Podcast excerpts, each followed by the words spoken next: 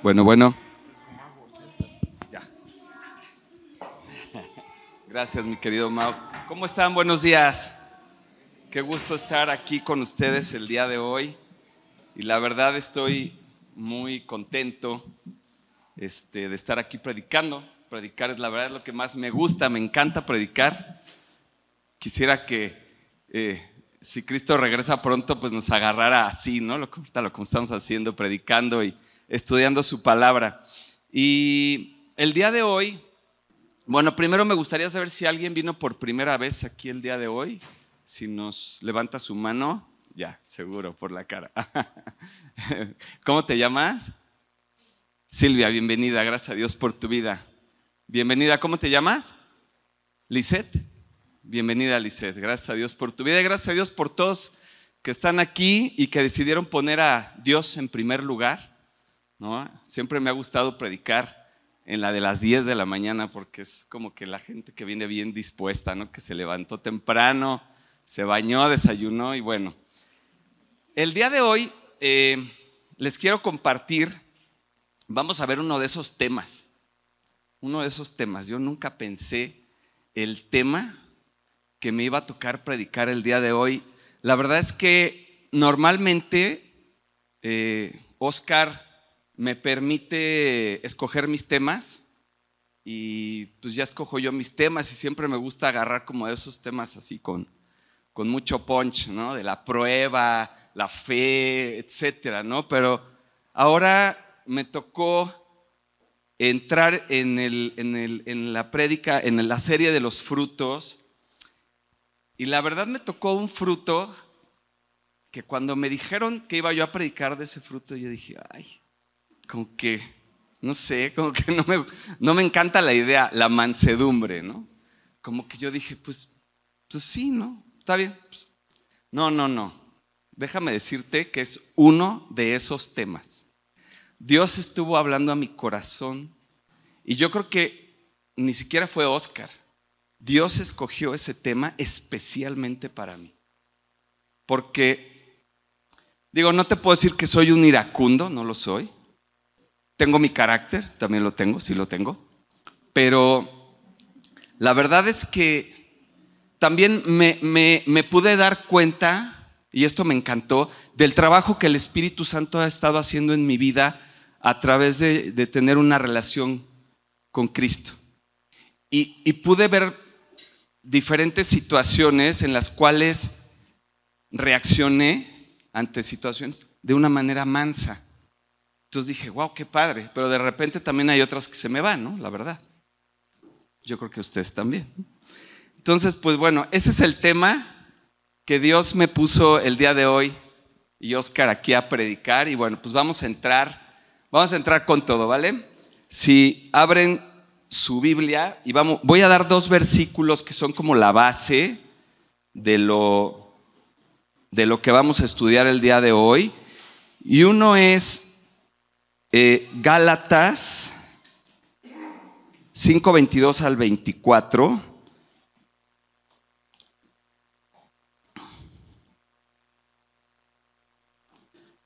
Cinco veintidós al veinticuatro. Y dice, más el fruto del Espíritu es amor, gozo, paz, paciencia, benignidad, bondad, fe y hoy mansedumbre. Templanza o dominio propio, que es lo mismo. Contra tales cosas no hay ley. Pero los que son de Cristo han crucificado la carne con sus pasiones y deseos. Ese es Gálatas 5, 22 al 24. Y ahora vamos a Mateo del 11, eh, 11, 28 al 30. Mateo 11, Mateo 11.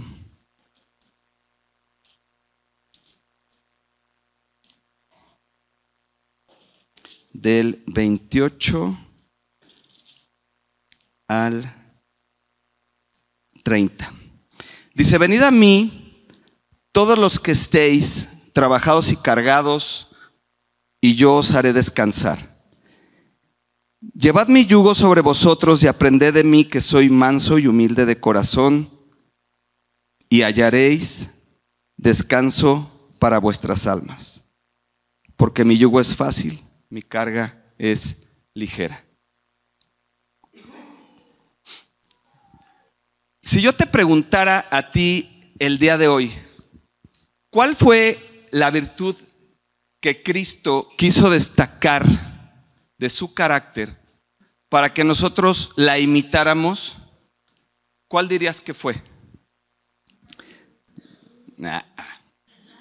esa es trampa. Yo creo que podríamos responder de, de diferentes maneras, ¿no? Muchos responderían, santidad, su amor, otros fe, fidelidad, compasión, obediencia. Pero yo creo que Cristo como hombre subrayó de manera particular el hecho de ser mansos y humildes. Y yo creo que lo hizo porque sabe que donde están estas dos cualidades, todas las demás pueden crecer. Y también sabe particularmente que estas dos cualidades no son muy deseadas por el ser humano, como les decía anteriormente. Hay algo en nosotros que no nos deja tener como prioridad pedir a Dios que nos haga mansos y humildes. Nosotros oramos por amor, le pedimos a Dios por fe, por paciencia, oramos por dominio propio, pero, ¿cuál de nosotros, si sean francos, ora por la gracia de la mansedumbre? Por la mansedumbre o la humildad, claro, cualquiera de las dos. Nosotros, eh, yo creo que cuando vamos a los pies de Cristo, lo último que se nos ocurre, de verdad, es pedir por la mansedumbre. Quizá ninguna virtud es tan poco orada como la mansedumbre, más bien como que es una virtud considerada por las personas como que es algo natural, como que es algo que se aprende, como que son modales que se aprenden, ¿sí? Más que como una virtud cristiana. Y realmente nosotros, raramente, perdón, nosotros reflejamos el hecho de que no ser manso es un pecado. No ser manso es un pecado. Lo contrario de manso es ira. Lo contrario de mansedumbre es la ira. La ira es un pecado. El no ser manso es un pecado. Es algo que deshonra el Evangelio. Es algo que le da una mala reputación a nuestra fe y a nuestra vida cristiana. Y hará bien preguntarnos cuál es la razón por la que tú y yo no pedimos por mansedumbre. Piensa cuándo fue la última vez que oraste y le pediste perdón a Dios y le dijiste, perdóname porque yo no soy manso. Como que a nadie pareciera importarle y nadie parece estar convencido de que es un pecado en tu vida. Sin embargo, para Jesús, en su vida, es una condición mandatoria, indispensable, crucial para la vida cristiana. En Mateo 5, versículo 5,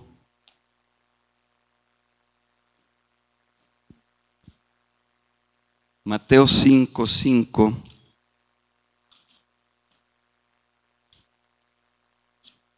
¿Ya? Gracias. Dice, bienaventurados los mansos, porque ellos recibirán la tierra por heredad. Jesús aquí nos da una de las llaves para la bendición para tu vida y dice, bienaventurados los mansos. Observa eso, bienaventurados los mansos. Y ahora esta es la promesa, porque ellos heredarán la tierra. O sea, checa la promesa. Ellos heredarán la tierra. Y esto es real. Los mansos heredarán la tierra completa. Y en verdad yo espero que tú lo creas. Yo no lo creería excepto porque Jesús lo dijo. Y Jesús no miente. Jesús dijo, yo soy la verdad. Jesús no dijo, yo tengo la verdad, o yo los llevo a la verdad, o yo les enseño la verdad. Jesús lo que dijo es, bienaventurados los mansos porque ellos heredarán, heredarán la tierra. Y adivina qué, yo sí lo creo. Y es que realmente lo que nos está diciendo es que cuando tú aprendes lo que realmente significa ser manso, el mundo es tuyo. El mundo es tuyo, tú estás a cargo. No te controla a ti, sino todo lo contrario. La palabra mansedumbre en griego eh, es praotes, praotes. Es una palabra difícil de definir, es de esas palabras que es mucho más fácil ilustrarlas que definirlas. ¿Por qué? Porque en parte su dificultad de definirla es que está muy relacionada con la bondad, con la benignidad, con la paciencia y está íntimamente vinculada o relacionada con el dominio propio que es el siguiente fruto del Espíritu. ¿Por qué? Porque sin dominio propio tú no puedes tener mansedumbre, tú no puedes ser manso. Y antiguamente es, es usada como referencia, ¿sí? A domesticar a un animal salvaje. En griego, praotes, la referencia es domesticar a un animal salvaje, ¿sí? Un animal que es fuerte, un animal que relincha, que es impulsivo, que cuando es domesticado y es entrenado y capacitado, ahora sirve para el uso de su amo. Y para allá vamos. Conserva su misma fuerza, su brío, pero ahora tiene su fuerza bajo control. Y de esa misma forma, y esto me encanta, cuando Dios conquista a una persona incrédula y ahora es cristiano y ahora es su hijo, él tiene toda su fortaleza anterior, la conserva. Tiene toda su fortaleza física y emocional. Pero ahora bajo la influencia del Espíritu Santo, él tiene toda esa fortaleza o toda esa fuerza bajo control para obedecer a su amo, obedecer a Dios. Yo creo que cuando nosotros pensamos, y esto es, es verdad, ¿eh? díganme si no, cuando nosotros pensamos en alguien manso, pensamos en alguien menso. La verdad. Alguien cobarde o débil o flojo, alguien sin hombría pero es todo lo contrario. La mansedumbre y la humildad significan fuerza bajo control. Ahí te lo dejo tantito, fuerza bajo control. Un cristiano manso no es rencoroso, no es vengativo, no es defensivo, no argumenta, no le interesa tener la razón, porque tener la razón es de esas cosas que quedaron detrás y hoy las considera como basura, como decía Pablo. Un cristiano manso es un cristiano que ha sido domesticado, que tiene todas sus emociones, todos sus impulsos y todos sus instintos y su fuerza bajo control. Un cristiano manso revela el carácter de Cristo en su vida. Evidencia, evidencia el trabajo del Espíritu Santo que está haciendo en su vida a través de una relación con Jesús. A través de una relación continua con Él. A través de una relación que me lleva de un nivel a otro nivel, que ven aumento, una continua búsqueda del conocimiento de la persona de Cristo, de estudiar su palabra, de adorarlo, de alabarlo, de servirlo y una total dependencia de Él. Es un continuo sometimiento a la voluntad de Dios en mi vida. Yo sacrifico mi voluntad en mansedumbre, imitando a Cristo, para que la voluntad de Dios sea hecha en mi vida. Es el fruto que me lleva a los pies de Cristo a entregar y renunciar lo que mi antigua naturaleza, lo que mi antiguo hombre desea y que no quiere dejar atrás. Es la entrega continua de mis incapacidades, de mis debilidades, de mis pecados y de mi equivocada manera de vivir y que me lleva a vivir en la justicia de Dios. Es vivir en obediencia a Dios, en honra, en adoración, y que todo lo que yo haga le traiga valor a mi Padre. Que todo lo que yo haga sea para agradar a Dios y no a los hombres. A cambio de esto, Dios, ¿qué va a hacer en mi vida? ¿A qué me voy a hacer acreedor con Él? ¿Qué va a producir Dios en mi vida? Dios producirá en mí de su amor, de su gozo, de su paz, de su paciencia, de su benignidad, de su bondad, de su fe, de su mansedumbre y de su dominio propio. Me bendecirá, dice la escritura, me bendecirá, dice la escritura, tres veces. Seré bendecido tres veces o feliz tres veces porque la palabra bienaventurado, y así dice el versículo, bienaventurados los mansos, porque ellos heredarán la tierra. En el libro de Mateo, que ya lo vimos, 11, 28 y 29. Vengan a mí los que estén trabajados y cansados, que yo los haré descansar. Si me lo puedes regalar ahí, por favor.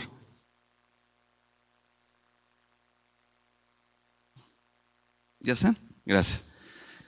Venid a mí todos los que estén trabajados y, cargados, que yo os haré descansar. Llevad mi yugo sobre vosotros y aprended de mí que soy manso y humilde de corazón y hallaréis descanso para vuestras almas. Qué importante aquí dice aprender de mí. Y hay algo que Cristo quiso que aprendiéramos de Él, algo que Él quería comunicar, algo que estaba presente en Él y que de alguna forma le daba descanso a las personas. Dice, venid a mí los que estén cansados. ¿Y qué es lo próximo que nos dice? Porque yo tengo agua, porque yo tengo paz, eh, porque yo tengo maná. No. Nos dice, porque yo soy manso y humilde. Aprendan eso, dice Jesús. Aprendan eso porque hay algo que yo tengo, hay algo de lo cual yo disfruto, que ustedes no disfrutan, que es paz para su alma. Aprended de mí que yo soy manso y humilde, y entonces, no antes, es después, tendrán descanso y paz para sus almas. Cristo vio las multitudes y las vio ansiosas y las vio llegar a Él y los vio individuos que venían nerviosos, que venían preocupados, sin paz y les dijo, aprendan de mí que soy manso y humilde la ausencia de esas cualidades tiene implicaciones, fíjate bien, la ausencia de humildad, de mansedumbre, tiene implicaciones que están creando la falta de paz en tu vida. O sea, yo no, nunca pensé esto.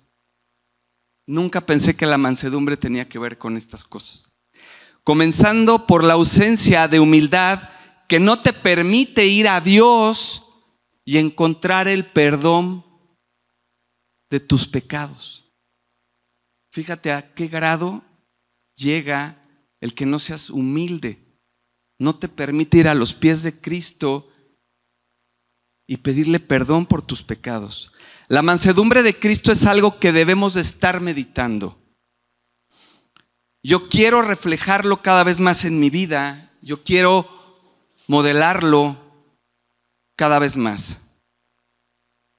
Y ciertamente su mansedumbre como que era atractiva para la gente. Y la gente se acercaba a Jesús con mucha facilidad. Y yo estoy convencido el día de hoy que en gran parte ellos podían percibir, podían ver su mansedumbre y eso los atraía. Y ellos venían, las multitudes venían y de alguna manera se sentían descansados en su presencia y cuando comenzaban a conversar con él era muy difícil despegarse de él. Había como un magnetismo en su personalidad y sin lugar a duda que la humildad y la mansedumbre formaban parte de ese magnetismo para atraer la atención que Cristo producía sobre las personas. Los enfermos venían a Él. Las prostitutas venían a Él. La mamá con un hijo muerto venía a Él. El papá con una hija muerta venía a Él. La madre de una endemoniada, de una hija endemoniada, venía a él. Los niños venían a él.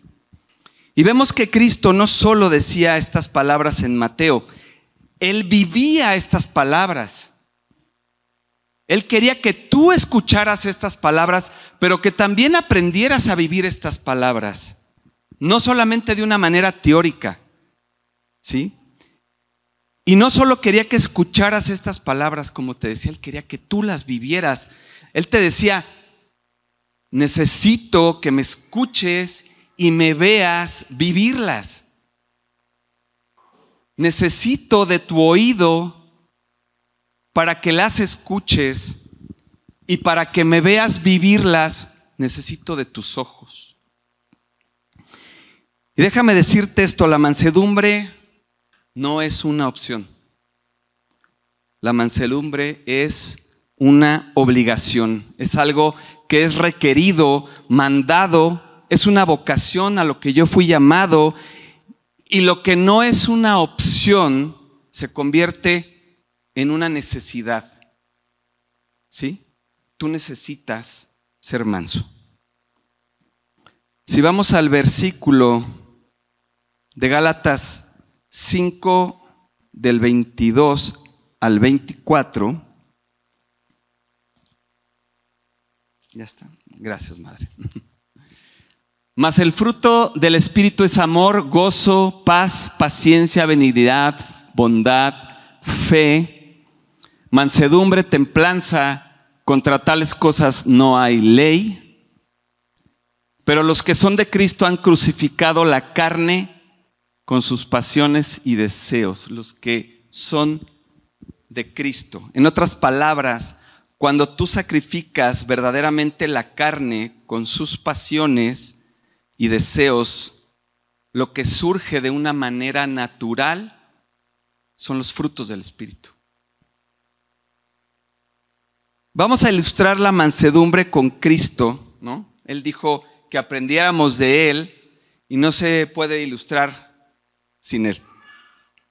¿Se acuerdan del capítulo donde vienen a apresar a Jesús en el huerto de Getsemaní? Sus palabras fueron, yo tengo legiones de ángeles que pueden venir a mí y defenderme. Tenía todo el poder, tenía toda la autoridad del, universo bajo control y por tanto él no reaccionó. Él permaneció calmado. Él permaneció calmado y manso, porque él tenía una misión. Él tenía que obedecer a su Padre. Por tanto, un cristiano bajo el dominio del Espíritu Santo no tiene ningún problema en someterse a los decretos de Dios, a los mandamientos de Dios. Y no solamente no tiene un problema. Como humano podría tener el problema de no hacerlo.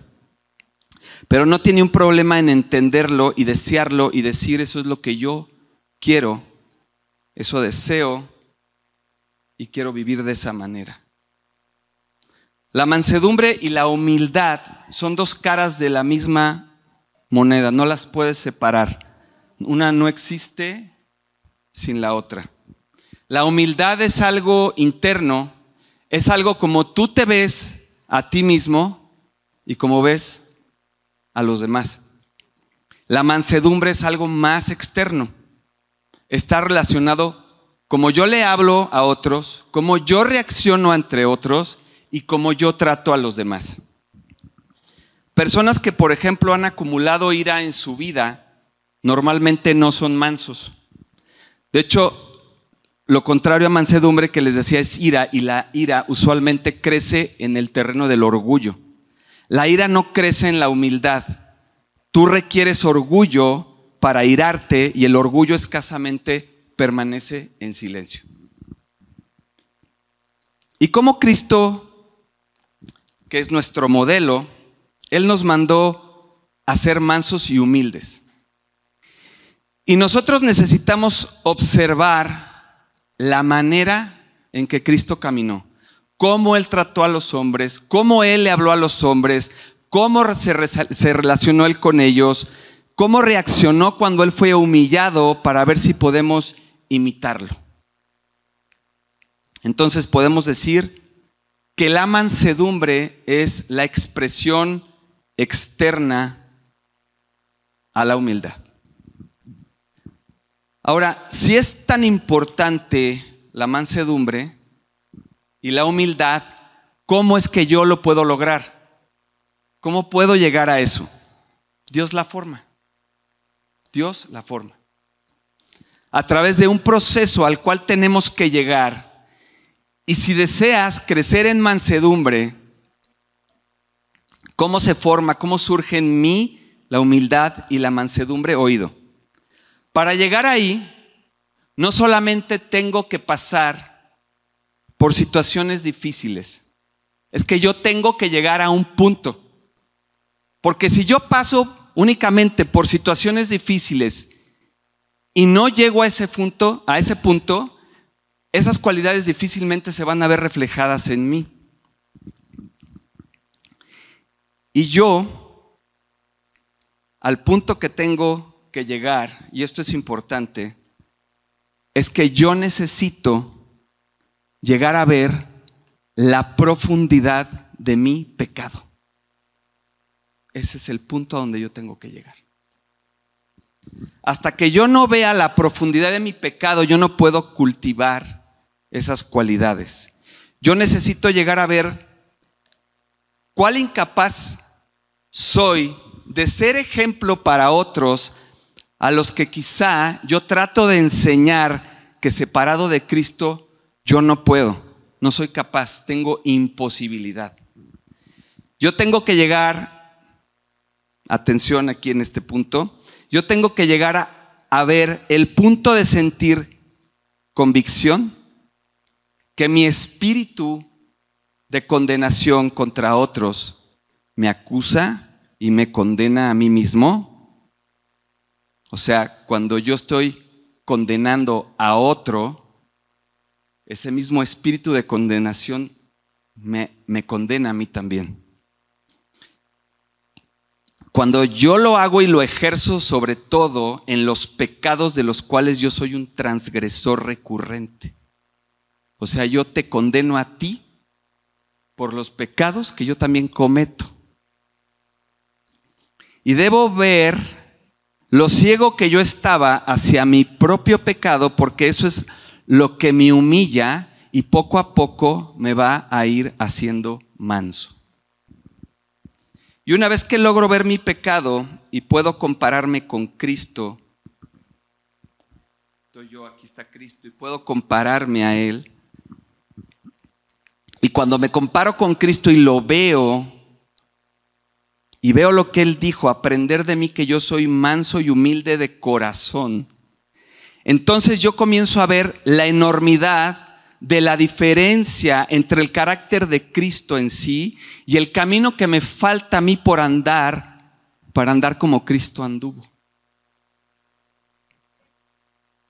En esa mansedumbre y humildad.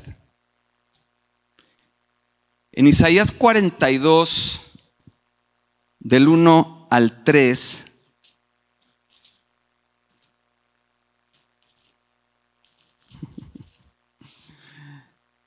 me encanta cómo, dice Isaías, este es mi siervo a quien sostengo, mi escogido, en quien me deleito sobre él He puesto mi espíritu y llevará justicia a las naciones. No clamará ni gritará. Estoy usando una versión NBI, eh, perdón, eh, por si no. No clamará ni gritará ni alzará su voz en las calles. No acabará de romper la caña quebrada ni apagará la mecha que apenas arde. Con fidelidad hará justicia. Me encanta ver cómo Isaías refleja la actitud de Cristo y lo podemos ver con la mujer samaritana. ¿Recuerdan esa historia? Cinco maridos tuvo y el que tiene, no sabemos en qué acaba esa historia. Jesús la encuentra herida y quebrada. Él no la va a hundir, Él va a ofrecerle agua viva. Ella bebió del agua y ella llegó a creer y por su testimonio llegaron a creer muchos más. Eso es mansedumbre. El hombre manso, la mujer mansa, trata mejor al otro de lo que el otro merece. ¿Sabes por qué? Porque él sabe y ella sabe muy bien que ellos han sido tratados por Cristo mucho mejor de lo que él y ella merecen. Aunque nuestra manera racional de pensar, como yo lo entiendo, como me han enseñado, es que yo trate al otro como el otro me ha tratado a mí. Eso es como normalmente sabemos, ¿no? Isaías hace mención que no apagará la mecha que apenas arde y eso también me trae esta historia. Con la mujer prostituta, perdón, ¿eh? él no va a quebrarla.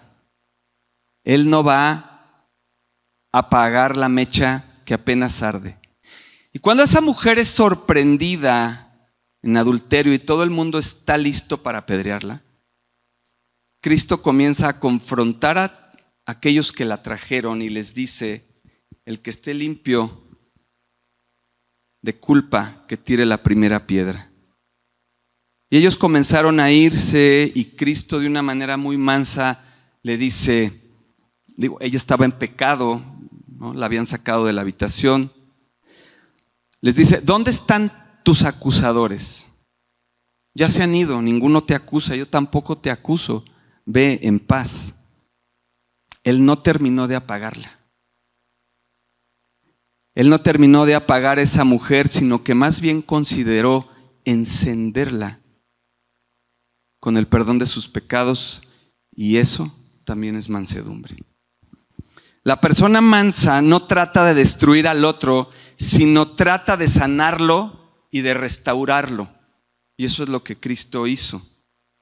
Cuando Cristo vino y caminó sobre la tierra, Él no vino a golpear a los hombres.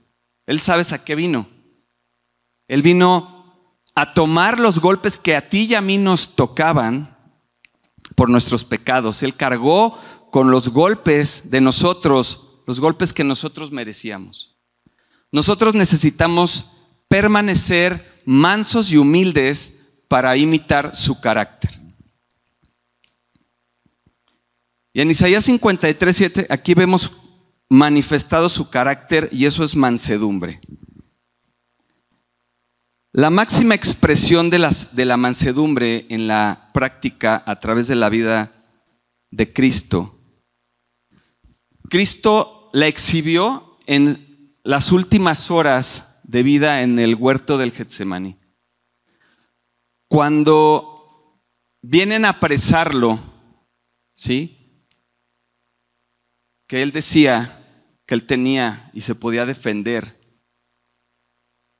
Pedro en ira, saca su espada y le corta la oreja al soldado. Cristo pone su mano y la sana, porque eso es lo que hace la mansedumbre. La mansedumbre sana y restaura. La ira corta, la mansedumbre sana. La mansedumbre está preocupada de cómo el otro se siente y no quiere herir al otro, ni siquiera en palabras, mucho menos de acciones. Cristo está viviendo las últimas horas y se mantiene bajo control, su fuerza bajo control, su poder bajo control, sus emociones bajo control y exhibió mansedumbre y humildad ante Pilatos. Permaneció callado, permaneció callado poder bajo control. Y Cristo contestó tan lógicamente durante todos sus interrogatorios, a pesar de esas falsas acusaciones, porque la mansedumbre te permite pensar lógicamente. ¿Recuerdan cuando venía a apedrear a la mujer? Cristo qué hizo, ¿no? Se agachó y estuvo escribiendo. Y los otros encima de él y Cristo escribiendo. Y orando. La mansedumbre te permite pensar antes de reaccionar. Antes de que tomes una mala decisión en tu vida, la mansedumbre en tu corazón, en tu mente, en tus emociones, tus pensamientos y en todo lo que tú haces, te permite pensar lógicamente. Y entonces Cristo tuvo la respuesta perfecta. El que esté libre de culpa, que aviente la primera piedra. Y luego en la cruz, en la cruz lo, en la cruz lo clavaron, lo avergonzaron y Cristo en pleno poder del universo, con toda la autoridad posible, se le ocurre pronunciar algunas de las palabras más mansas y tiernas que puede haber. Él en la cruz, imagínate la escena. Oró. Le dijo al Padre, Padre, perdónalos porque no saben lo que hacen. La mansedumbre requiere una gran valentía y una gran fortaleza. Es dolor experimentado en la cruz para no responder con todo el poder que Cristo tenía, eso requería mansedumbre. Les voy a dar algunos consejos prácticos de la Biblia, obviamente. Y me encanta este que dice que la mansedumbre apacigua el conflicto, reduce el enojo, transforma el enojo, desactiva esa bomba de tiempo en cualquier relación que está a punto de estallar. La mansedumbre es el antídoto al enojo. La Biblia dice en Proverbios 15.1, dice, la respuesta amable calma la ira y la respuesta grosera aumenta el enojo. Esa también es versión NBI. Pero bueno, es lo mismo que quiere decir de Reina Valera. No sé si lo has notado, pero como seres humanos tenemos esa tendencia, tú y yo, de imitar las emociones a las personas que están junto a nosotros. Por ejemplo, cuando alguien se enoja, viene enojado contigo, tú te enojas con él. Cuando alguien se deprime, tú te deprimes. Cuando alguien eh, se anima, tú también te animas. Y eso es porque en nuestro cerebro tenemos unas neuronas que se llaman neuronas espejo. Y esas neuronas espejo lo que hacen es que tú vas a imitar las emociones del otro. Y así es como funciona tu sistema. Pero la Biblia dice que la respuesta amable calma la ira, pero la respuesta grosera aumenta el enojo. Y déjame darte un consejo que te va a ahorrar muchos dolores de cabeza y muchos conflictos en tu vida. Cuando la otra persona alce la voz, tú baja la tuya. Este sencillo te va a ahorrar una enorme cantidad de conflictos en tu matrimonio, con tus hijos, en la escuela, en tu trabajo, en todas partes. Cuando la otra persona alce la voz, aprende automáticamente a bajar la tuya. Eso se llama fuerza bajo control, mansedumbre. Y lo que ocurre es que generalmente cuando alguien alza la voz, tú alzas más la voz y el otro alza más la voz, entonces tú alzas más la voz y las emociones están hasta arriba. Entonces, eh, lo que tú tienes que hacer es que cuando ellos alcen sus emociones, tú disminuyas las tuyas y no los vas a imitar. Eso es fuerza bajo control. La reina Valera dice, la lengua blanda quebranta los huesos. Entonces, si tú eres un padre, aquí es donde Dios me habló, gritarle a tus hijos nunca funciona ni disciplines con enojo. Nunca disciplines en frustración, disciplina siempre con amor, hazlo con mansedumbre, porque los gritos nunca funcionan. Todo lo que hacen es causar miedo y resentimiento a la persona a la que le estás gritando y se ponen a la defensiva. Aquí va otro que bueno, este dice mujeres, pero lo vamos a aplicar a mujeres y hombres. Proverbios 11, 16. Dice que la mujer bondadosa se gana el respeto. Y esto es verdad tanto en hombres como en mujeres. Y saben, cuando pienso en este verso, la mujer bondadosa se gana el respeto, pienso que la mansedumbre es un previo requisito para ganarse el respeto.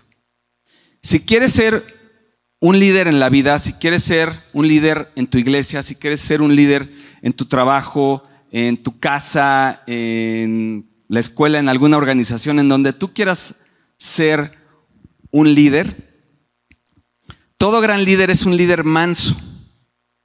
Todos los grandes líderes en la historia eran líderes mansos. Jesús, obvio, siendo el ejemplo supremo, los grandes líderes son mansos. Saben, hay una gran historia en la Biblia. Esta me encanta, esta historia que, tiene, que vamos, a, vamos a, platicarla.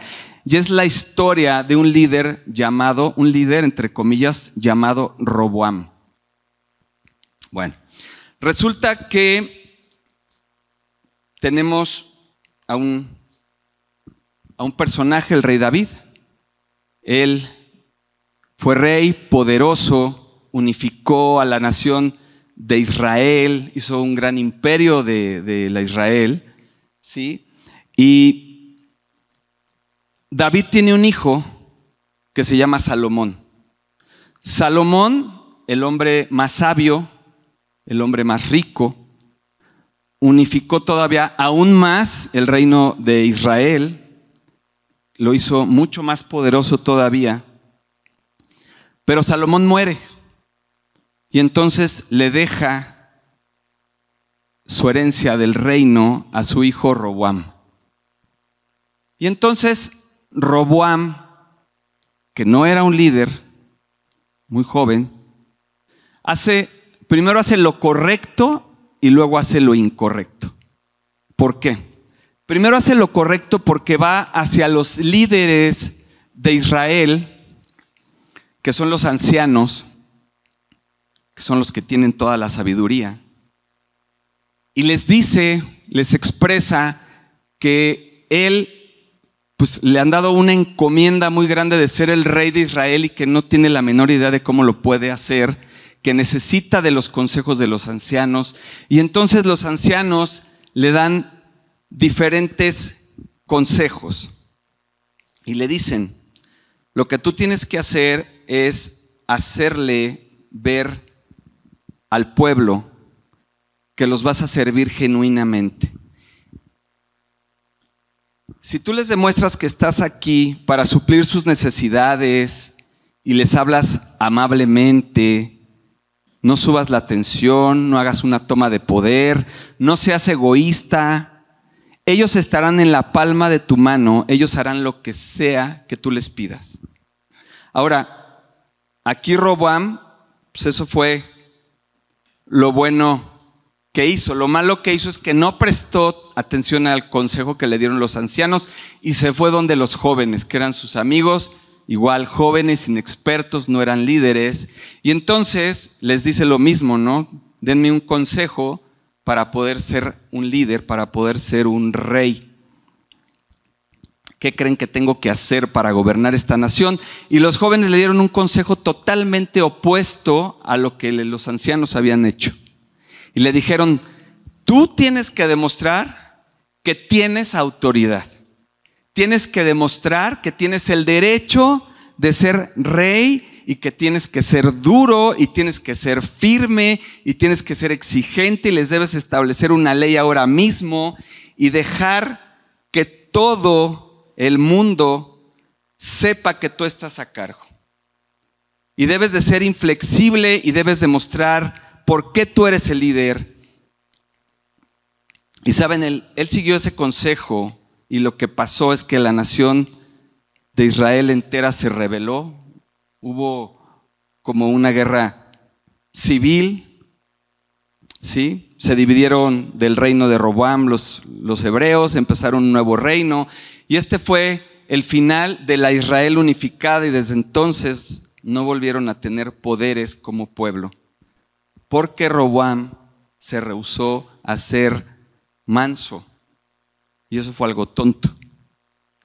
Y cada vez que tú tengas que pararte frente a un grupo de personas, que les tengas que decir, yo soy el líder, y cada vez que tú digas, yo soy el líder, tú no eres el líder. Si tienes que decirles, no lo eres. Aquel quien piense estar liderando y no hay nadie que lo siga, solamente está dando un paseo. Eso es lo que está haciendo. El liderazgo se gana, se aprende, se discierne, pero nunca se exige. Un líder lidera con ejemplo y lidera por influencia. Ahora, la mansedumbre se gana el respeto y cuando cuanto más manso seas, más respetado vas a ser como líder. Y el líder en la Biblia podemos ver este líder enorme que nos enseña la Biblia, Moisés. Moisés liberó al pueblo judío de más de 400 años de esclavitud. Y no tenía más que, más que el sustento, el poder de Dios, pero que era suficiente para pelear con Faraón y le demostró a Faraón el poder de Dios y le dijo, deja ir a mi pueblo y no tenía más que a Dios de su lado y él era intrépido y no tenía miedo a ir a hablar la verdad con los poderosos.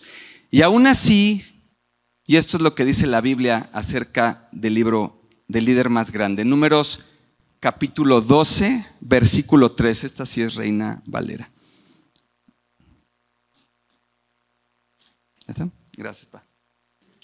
Dice, y aquel varón Moisés era muy manso, más que todos los hombres que había sobre la tierra. O sea, Moisés era, a ver, ¿cómo? O sea, rescató al pueblo judío de más de 400 años. Sacó al pueblo judío de Egipto. Y era el líder más manso, lo cual significa que manso no significa debilidad. Manso significa fuerza bajo control. La mansedumbre no es debilidad, es amabilidad, no es debilidad. En la Biblia hay solo dos personas en toda la Biblia que son llamados mansos y amables. Uno fue Moisés y otro, por supuesto, fue Jesús. Ninguno de los dos era débil. Jesús sabía cómo tener la última palabra y darle vuelta a algunas mesas y discutir con los comerciantes y echarlos fuera. Él no tenía problema siendo fuerte porque tenía su fuerza bajo control. Y ahora esto es sorprendente. Moisés es otro hombre en la Biblia llamado manso. ¿Quieres tú saber cuál era el pecado recurrente de Moisés? ¿Alguien sabe? La ira. ¿Cómo? ¿Cómo el, el hombre más manso del mundo, de la tierra, su pecado recurrente era la ira? Un día Moisés molesto se enojó tanto que mató a un soldado egipcio.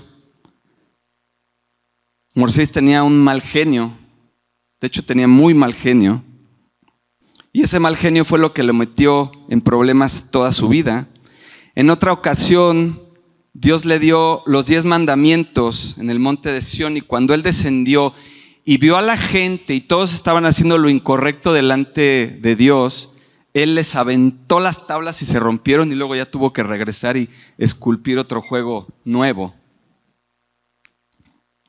En otra ocasión el pueblo estaba sediento y Dios le dijo, quiero que le hables a la roca para que salga agua. Y, y él le contestó, no Señor, siempre lo hemos hecho de otra forma, quiero hacerlo de la forma tradicional. Y él golpeó la roca y se enojó y volvió a golpear la, la roca y fue el enojo lo que le costó quedarse fuera de la tierra prometida.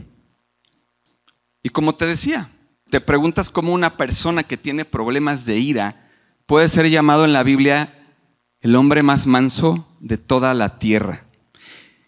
Y esta es la razón y esto te dará esperanza a ti que estás luchando con problemas de ira. Moisés era enseñable. Eso es lo que tenía Moisés. Moisés era enseñable y cuando la gente le habla en su vida de cosas que necesitan cambiar, él no se enojaba. Por eso aprendía de ellos. Ahora, tal vez tengas una lucha para controlar tu temperamento, pero ese no es el problema. El verdadero problema es, ¿eres enseñable? Y cuando alguien te señala que tienes un problema de temperamento, escuchas con humildad y respondes con mansedumbre o te enojas con esa persona y haces un berrinche, una rabieta.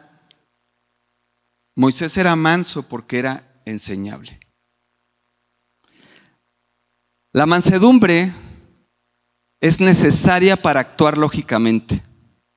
Cuando la mansedumbre no está presente, perdemos los estribos la razón, la estabilidad emocional y muy importante, perdemos de vista la dignidad de la otra persona. Cuando la mansedumbre no está presente, a mí se me olvida un propósito primeramente de reflejar el carácter de Cristo, honrar el, el Evangelio y vivir a la altura del Evangelio.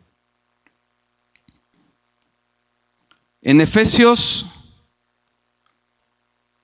4, 2 y 3, creo que estos no te los di, Sharon, ¿sí? ¿Sí te lo di? ¿Me lo regalas? Gracias. Dice, con toda humildad y mansedumbre, soportaos con paciencia los unos a los otros en amor. Entonces, Pablo, yo tengo un llamado y debo vivir a la altura de este llamado Solícitos en guardar la unidad del espíritu en el vínculo de la paz.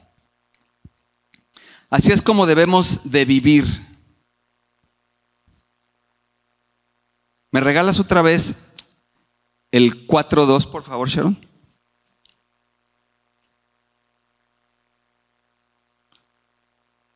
Dice, con toda humildad, estas cuatro cualidades, mansedumbre, paciencia, humildad y amor, ¿sí? Sin estas cuatro cualidades se rompe la unión.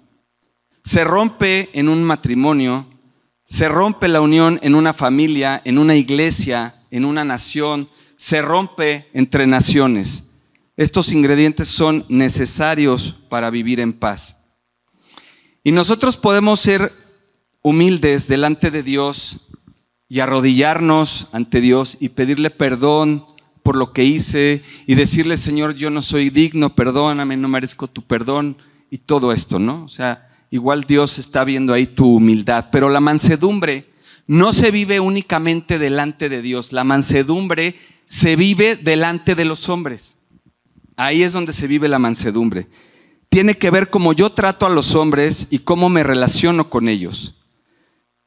Sin mansedumbre yo no puedo honrar a Cristo, yo no puedo llegar a tener su carácter, no puedo complacer al Padre. Sin mansedumbre tú no eres un creyente completo, tu vida cristiana es incongruente y cuando digo que soy un cristiano, realmente no sé si lo soy si no tengo mansedumbre. La mansedumbre es necesaria para corregir y restaurar a un hermano. Gálatas 6.1. Ese sí creo que no te lo di. Gálatas 6.1. Dice, hermanos, si alguno fue sorprendido en alguna falta, vosotros que sois espirituales, restaurele con espíritu de mansedumbre, considerándote a ti mismo, no sea que tú también seas tentado. Necesitamos de la mansedumbre porque yo no sé si yo seré el próximo en caer ahí. La mansedumbre es necesaria cuando la otra persona pronuncia palabras hirientes contra ti. Y tú escuchas y permaneces en silencio. ¿Por qué? Para no herir al otro de la misma manera que tú acabas de ser herido. Dios quiere formar en ti lo que Cristo vino a enseñarnos aquí en la tierra y no es otra cosa que su amor representado en mansedumbre. Y con esto termino. Dios quiere formar el carácter de Cristo en tu vida. Quiere acercarte a Él. Dios quiere que cada día de tu vida tú te parezcas más a Jesús. Quiere que el Espíritu Santo trabaje de continuo en ti y puedas ver todos esos frutos en tu vida y quiere cumplir esa promesa que tiene contigo. Quiere cumplir ese propósito que tiene en esta vida y ese propósito que tiene planeado para tu vida eterna. ¿Y qué puedo hacer? ¿Qué puedes hacer? Busca a Dios. Si estás alejado de Él, regresa a Él, búscalo. Si no lo conoces y no has tomado la decisión de abrir la puerta de tu corazón para que en ese corazón viva Jesús, solo tienes que tomar una decisión. Y es darle esa oportunidad a Cristo de que sea Él el que gobierne tu vida, el que te guíe, el que te llene de paz, de misericordia, de amor, el que direccione tus pasos. Dice Jesús, vengan a mí los que estén trabajados y cansados. Y cuando tú vas a Jesús, tú lo que haces es entregarle a Él toda esa aflicción que traes por dentro, toda esa ansiedad que traes cargando todos tus problemas, tus tristezas y dolores, enfermedades y todo aquello que en tu carne tú no puedes cargar. ¿Y qué es lo que está haciendo Cristo? Te está invitando de una manera preciosa, porque Cristo es un caballero y Él te está diciendo, vengan a mí, te está invitando, Él está tocando la puerta de tu corazón. ¿Por qué? Porque Él quiere que tú seas feliz y que tengas una vida buena aquí en esta tierra y una vida eterna. Y todo eso es lo que la Biblia hace. La Biblia es el manual para una vida hermosa al lado de Cristo. Si tú quieres ser feliz, aquí están las instrucciones. Si tú ¿Quieres una vida llena de bendiciones para ti, para tu familia? Aquí están las instrucciones. Si quieres salir de problemas y de enfermedades, aquí están las instrucciones. Cristo está invitándote a que vengas a Él. Y hoy, hoy es el día. Decide porque Él cambie tu vida y la llene de su amor de su paz, de su alegría, de su gozo, de su bendición. Él puede hacerlo. Jesús te ama. Y esa es la razón por todo lo que hacemos aquí y todo lo que, lo que Dios escribió. Esta es la razón porque Dios te ama. No hay otra razón. Dios te ama.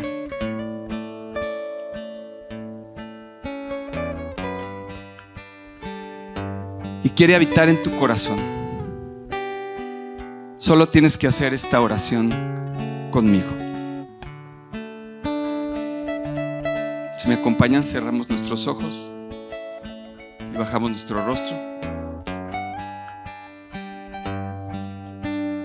Padre mío, cuántas gracias te doy, porque tengo la oportunidad de venir a ti, de encontrarme contigo. Gracias Dios por la vida que me has dado, por tus cuidados y tu amor. Gracias Dios porque hoy aprendí lo que significa ser manso. Y esa mansedumbre, Señor, me acerca a ti y me hace entender lo pecador que soy, lo incapaz, lo débil, y lo mal que vivo. Y Padre, hoy me acerco a ti en mansedumbre. Quiero entregarte, Señor, todo aquello que vengo cargando, todo aquello que me es difícil soportar mis penas, mis problemas, mis aflicciones, mis tristezas, mis dolores, mis miedos. Todo esto te lo entrego, Señor. Y a cambio, Señor, yo sé que tú me vas a dar y yo voy a apropiar y a recibir de tu amor, de tu paz, de tu esperanza, de una vida hermosa a tu lado, Señor. Padre precioso, Y ahí donde tú estás y, si me quieres seguir en esta oración y si tú no tienes a Cristo en tu corazón, ora conmigo, sígueme en estas palabras. Padre hermoso, reconozco que soy un pecador. He pecado, Dios, contra el cielo y contra ti, Señor.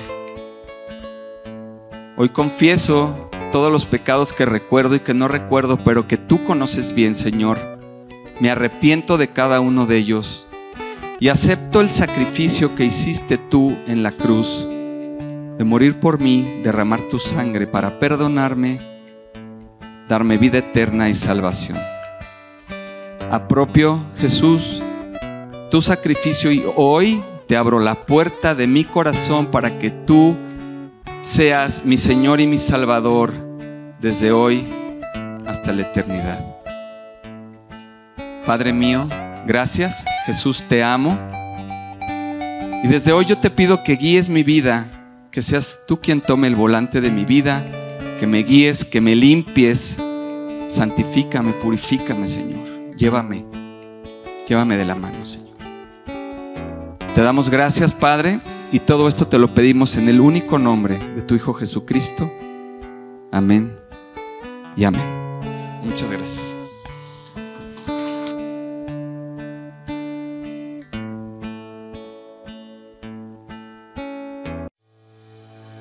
Muchas gracias por acompañarnos en esta transmisión. A nombre de todo el equipo de G36 Polanco, esperamos sinceramente que haya sido de aliento.